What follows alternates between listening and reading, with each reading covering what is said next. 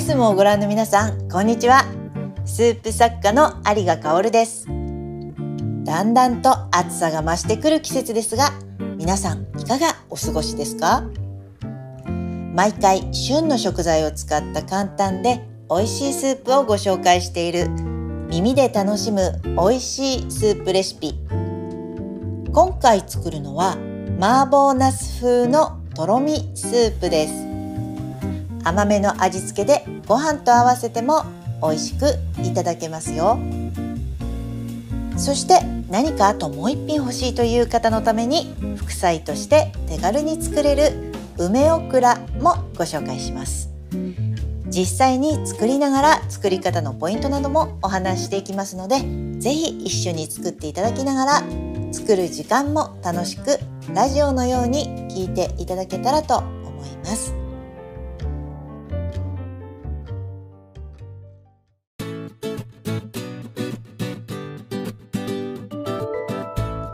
回使うのはナス。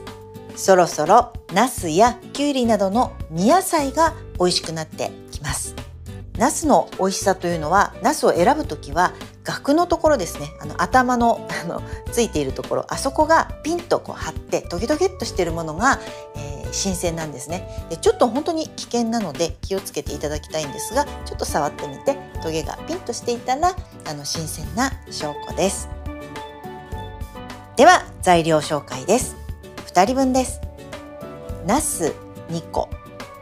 豚ひき肉 80g 長ネギ10センチ。サラダオイル大さじ2砂糖大さじ1醤油大さじ1塩小さじ3分の1から2分の1片栗粉小さじ2ごま油少々。お好みで輪切りの唐辛子を使いましょう。油を熱した鍋に乱切りにしたナスを入れて3分ほど炒め、えー、そこにひき肉を加えてほぐすようにし砂糖と醤油を加えて味を絡めます。そこに水を加えナスが柔らかくなるまで煮たら塩で味を整え片栗粉でとろみをつけてみじん切りの長ネギを加えて混ぜます。最後にごま油を回しかけて完成です。ひき肉を加えた時にお好みで唐辛子を入れても美味しいですよ。では早速作っていきましょう。まず、えー、長ネギからみじん切りにしましょう。長ネギは、えーと、縦にね包丁の先っぽを入れて縦に何箇所かこう切り込みを入れてから端から薄切りにしていくとみじん切りになります、まあ、大きさもねすごく細かくしたら、えー、繊細な味になりますし若干大きかったらそれはそれであのネギの刺激のある味になりますしお好みで切ってください。は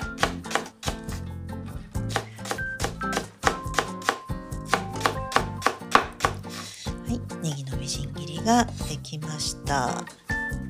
え次にナスですね。ナスちょっと洗っていきましょうか。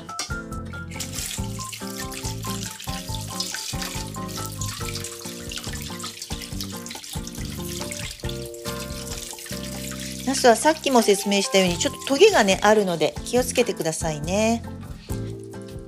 さあ水を切ってヘタを落とします。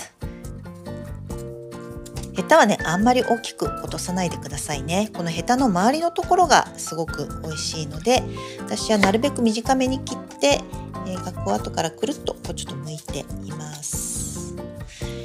ヘタが取れたら乱切りにします。ちょっとこう斜めにこう入れてまた少しくるっと回して切っていくやり方が乱切りです。だいたいねあの皮がちょっとずつは絶対つくようにしてで同じぐらいの大きさに切っていきましょう。大きなカレースプーンに乗るぐらいの大きさがいいかな。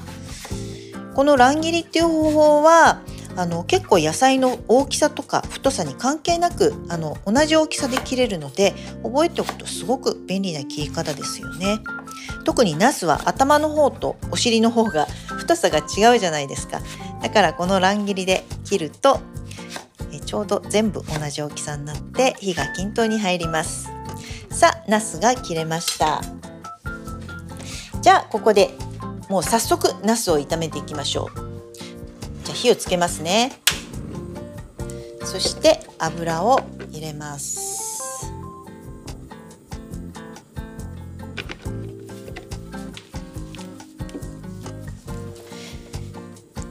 えーと、油はサラダオイルね大さじ2結構たっぷり入ります。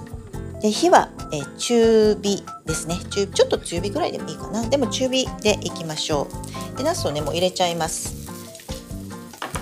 ナスのその水にさらさなくていいのってよく聞かれるんですけれども最近のナスはそんなにアクが強くないので意外とね大丈夫ですね。そのままもう切って、えっと、色がすぐ変わっちゃうので油にこう入れる直前にあの切るといいんですね。なので今日も先にネギを切ってそれからナスを切っています。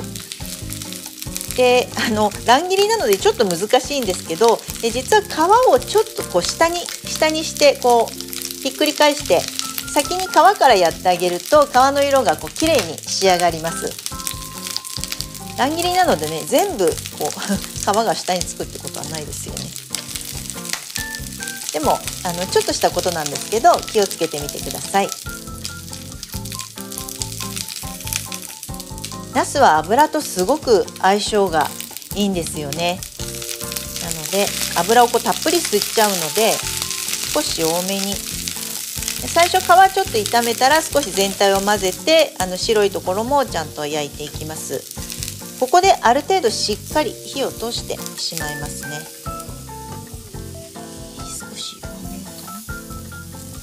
中火ぐらいでいきます。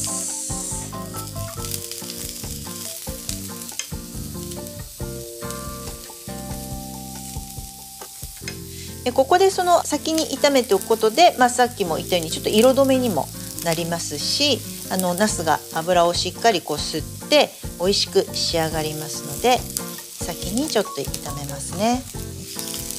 もうねこの段階でほとんど火が通るぐらいまでやっちゃっていいんです。でこの後またひき肉も炒める時間もありますので完全に火は通っていなくてもいいんですがかなりしっかり炒めていきましょう。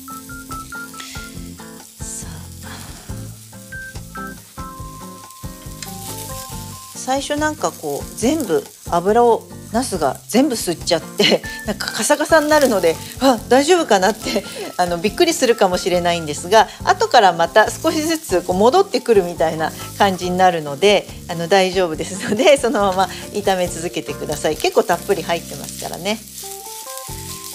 さあだいぶちょっとねナスの白いところが青くなってくるんです。そしたらそこでえーと、ひき肉をここに入れましょう。でひき肉炒めたら炒めていきます。でほぐすようにしてねひき肉をこう炒めていきます。ここでこうほぐしておかないとこうくっついたまま 1枚のパネル状態になってしまいますので、えー、ちょっとまあほぐしながら炒めていきましょう。ナスとね絡めるような感じでちょっと炒めていきます。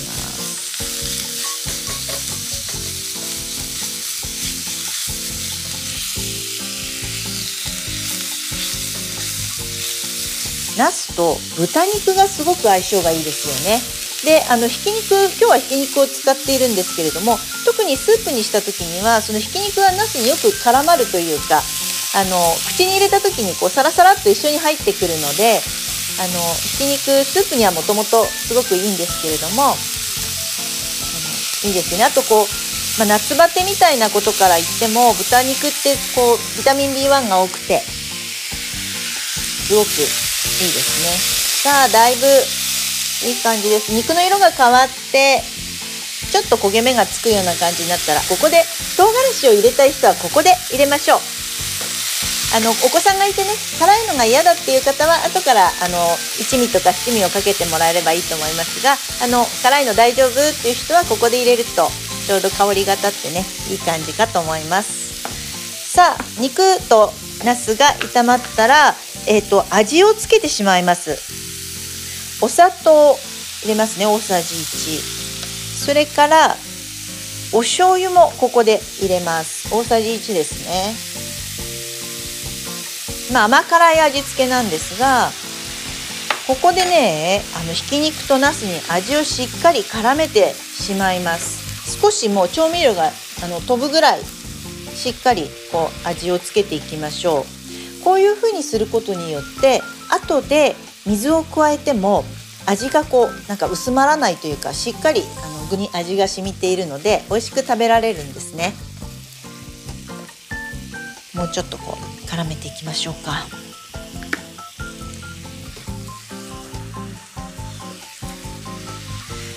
もうこのまま食べてもいいぐらい美味しそうですよね。ちょっと麻婆茄子に近いような感じですけれども。このままだとちょっと味が濃いかな。でもあのご飯のおかずだったら副菜なんかだったらいいかもしれませんね。さあここに水を入れます。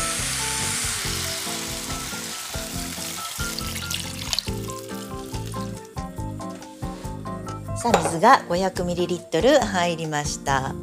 これで煮立てていきます。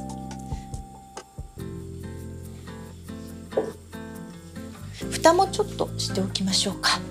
蓋をして。もうねここは強火でも大丈夫ですよ。煮ていきましょう。さあえーとここでねあの今日は茄子とひき肉あと調味料ちょっと唐辛子入れましたけれどもなんか本当にこうシンプルな、えーと仕立てですよね。でここにねちょっと生姜とかニンニクとか入れたくなるような人もいると思います。今日はその麻婆茄子風なのでそうしたものもすごくあの合うかと思います。あの例えばみじん切りにしたりして一緒に炒めておくのもいいんですがあのちょっとやっぱりほんのちょっとだけ使うのって面倒くさいなって思う方も多いと思います。そんな時に便利なのがあのチューブのニンニクとかねチューブの生姜とかああいうものでももちろん構わないですあの結構ああいうものをこうある程度揃えておくとこう毎日のご飯作りの時に特にスープ作りなんかねちょっとした時間で作りたいなっていう時にすごく便利ですよね。私もあの時々使っています。なかなかその残っちゃうとか使い切れないっていうような声も多いんですけれども、まあ、そういうものを使うことにあのこうやってスープなんかにねちょこちょこっとこう入れていくようなことによって最後まで使えますしいいですよね。あと例えばこの後ご紹介する梅オクラには、えっと、たたき梅とか練り梅みたいなあの名前のその商品を使うんですけれどもそういうものもちょっとあると一つそのスープだったりあるいは副菜なんかに味の変化を持たせるのに、えー、と役立つと思います。あのこの後またねあの副菜作りでもそちらご紹介していきますので、えー、ぜ使い方覚えてください。私がまあよく買い置きしているそういうものは、まあ、今お話したようなチューブの生姜や、えー、それからにんにくあるいは、まあ、練り梅もそうなんですがお漬物とかですねザーサイとかそれからキムチみたいなそういうものも調理の素材として使えるのでよく買い置きをしています。さあそんなことをお話してる間にあっという間に煮えています。もういい感じですね。あのしっかり、えっと、スープとナスとひき肉が馴染んでいるような感じです。でここで味を見ますね。えっと多分さっき入れた醤油だけだとスープの味が少し足りないのでちょっと一旦味を見てみます。でここで塩を少し足しますね。で、えっと、醤油だけで味をつけちゃうと真っ黒になってしまうのでで醤油の味もちょっと強すぎます。なので後から塩で少し調節してください。さあここでもう一回味を見ます。いい感じです。で味がついたらここに水溶きの片栗粉を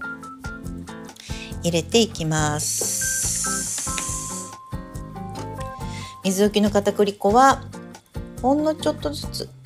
入れていきましょう。でよく混ぜながらですねあのお玉とかヘラでこう混ぜながらちょっとずつ入れていくとダマになりにくいです。さあ全部片栗粉を入れたら少し火をかけながらとろみが出てくるまで混ぜていきましょう。でとろみが出てきたらここにネギを加えます。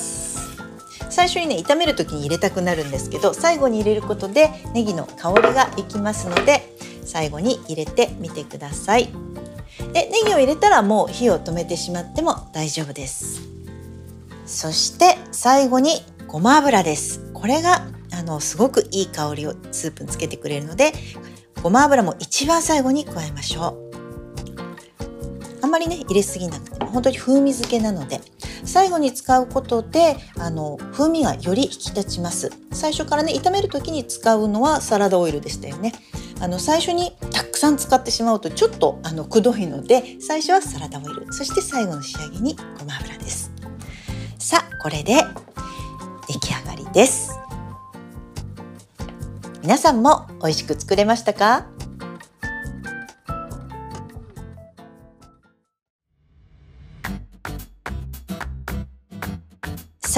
スープは完成しましたがもう一品簡単に作れちゃう副菜をご紹介します、えー、今日は、えー、これから美味しくなる梅オクラ。オクラは夏野菜の代表ですよね。だいたい1袋ぐらいも使っちゃいましょう。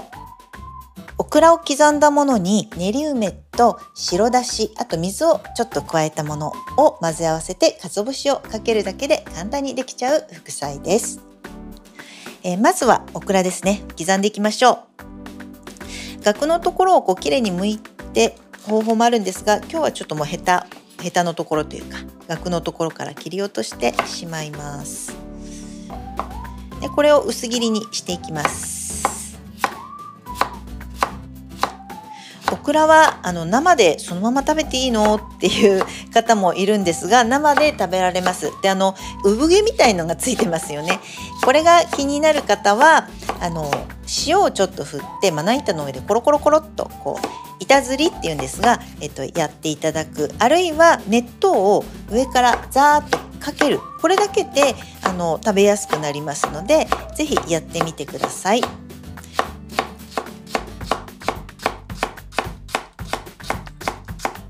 オクラはこのやっぱり星のね形になるのが本当に可愛いですよねサラダとかいろんなものに入れても見栄えますし刻んだら調味料の方の用意をしましょうボウルにですね練り梅そうですね小さじ1杯ぐらいあってもいいかなあのよく桃屋とかで、えっと、梅のこねって鰹節とか入れてるような商品がありますけれどもああいうものでも結構ですし、あのそれから普通にただ梅を叩いて練ってあるようなものでも大丈夫です。え今日はあのその鰹節とかが混ざってる場合は本当に水を混ぜるぐらいでもちゃんと調味料になるんですね。でも今日は、えーと、梅干しだけのものを使っているのでちょっと白だしと水を混ぜたものを少し加えましょう。白だしも本当にあの塩分が結構まちまちなので少しここは皆さん味を見ながら調節してください。梅干しにもね塩分が入っているのであまり強い塩分になっちゃうとしょっぱくなっちゃいます。そこに刻んだオクラを入れていきましょう。さあそしたらボウルでここで合わせていきますなんかねこういうのももちろんあのすごく下ごしらえを丁寧にやったりあるいはこの、えーと、調味料にも凝っていったらあのいくらでもこう美味しくできるんですけれどもでもあの本当にちょこっとつけるような副菜ってどちらかっていうと手間をかけないで作れるっていうこともすごく大事だと思うのででもこのなんか練り梅みたいな半加工調味料っていうのかな半加工品っていうのかなこういうものをこう使っていくとぐっとこう風味が上がったり美味しくなりますので、えこういうものをうまく利用しながら簡単に美味しい副菜を作っていただけたらなと思います。もうこれであえてちょっとオクラがネバネバっとしてきたらこれで出来上がりこれを器に盛り付けてあとはえ鰹節を振ったら完成です。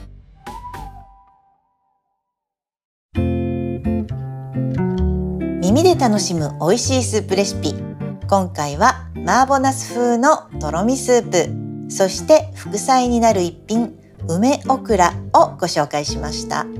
一緒に作ってくださった方は美味しくできましたか？作らない方も料理の音を聞いて楽しんでいただけていたら嬉しいです。詳しい作り方はアイスムのサイトにも写真付きで載っていますのでそちらも参考にしながら作ってみてくださいね。そしてレシピのページから感想やリクエストも送れます。ぜひどしどしお寄せください。SNS などで作ったよっていうご報告もお待ちしております。